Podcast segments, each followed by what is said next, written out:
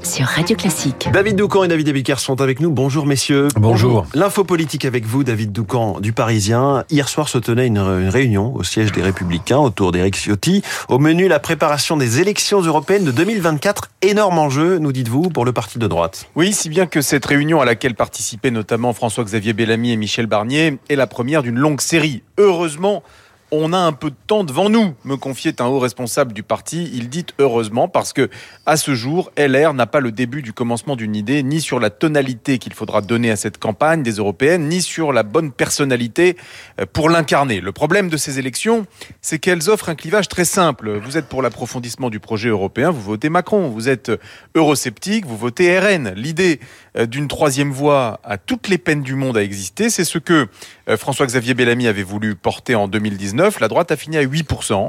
Et Laurent Vauquier, vous vous en souvenez, avait été contraint de démissionner de la présidence du parti. En 2024, euh, l'équation ne sera pas différente. Il faut qu'on trouve un message fort pour exister, constate froidement l'un des leaders du parti. Il faut qu'on trouve un chemin un slogan. La première étape euh, pour aboutir à une solution, c'est d'admettre qu'on a un problème. La droite en est là et ce n'est qu'une fois la ligne définie qu'elle pourra trancher le sujet de l'incarnation. Alors la droite a du temps, mais il faut quand même qu'elle se mette en ordre de marche sans trop tarder. Oui, parce que ces européennes donneront le coup d'envoi de la présidentielle de 2027. Il ne faudrait pas qu'elle se transforme pour LR en coup d'arrêt. Les plus pessimistes imaginent un score inférieur à 5%, ce qui aurait pour conséquence euh, que la droite, pour la première fois de son histoire, n'enverrait euh, aucun député à Strasbourg. Scénario noir, certes, mais la compétition sera encore plus rude qu'en 2019, puisqu'il y aura une liste de plus à droite, celle de Reconquête, euh, qui pourrait être menée par Marion Maréchal. Et le parti d'Éric Zemmour a justement pour objectif d'aller convaincre parmi les électeurs toujours fidèles à LR. Les européennes ont tendance à réussir aux partis qui ont une ligne claire sur l'Europe. Renaissance, RN, Les Verts, et à être fatal à ceux qui sont ambigus ou brouillons, comme la France Insoumise, le PS et donc euh, LR en 2019. Sur l'immigration, la droite a réussi à marquer les esprits avec un projet cohérent, que tout le monde a compris. Il lui faut accomplir quelque chose de similaire sur l'Europe.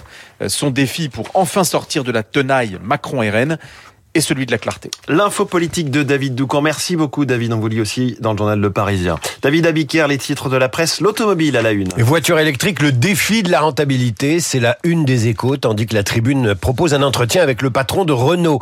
L'Europe n'a pas de stratégie automobile, affirme Luca Demeo. Une Mercedes couleur jaune. Elle a fait le tour de toutes les chaînes. Un adolescent au volant tué par un policier et les tensions à Nanterre toute la journée d'hier.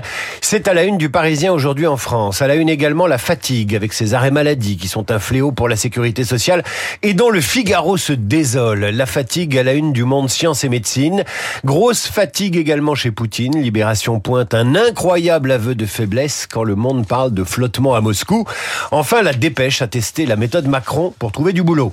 Faire le tour de la place ou traverser la rue pour euh, obtenir un travail. Ça marche, pas à tous les coups, mais ça marche à condition de vouloir être serveur ou coiffeur. Merci David Abiquière, à tout à l'heure, 8h30. Bonjour Renaud Blanc. Bonjour François. Quel est le programme de la suite de la matinale? Premier invité de ce 7-39h, Samuel Blumenfeld, le monsieur cinéma de Radio Classique et du quotidien Le Monde. Nous sommes mercredi, le 7e heure, vous le savez, dans les spécialistes au programme, Nani Moretti, Jean-Pierre Melville, mais aussi Harrison Ford, Samuel Blumenfeld juste après.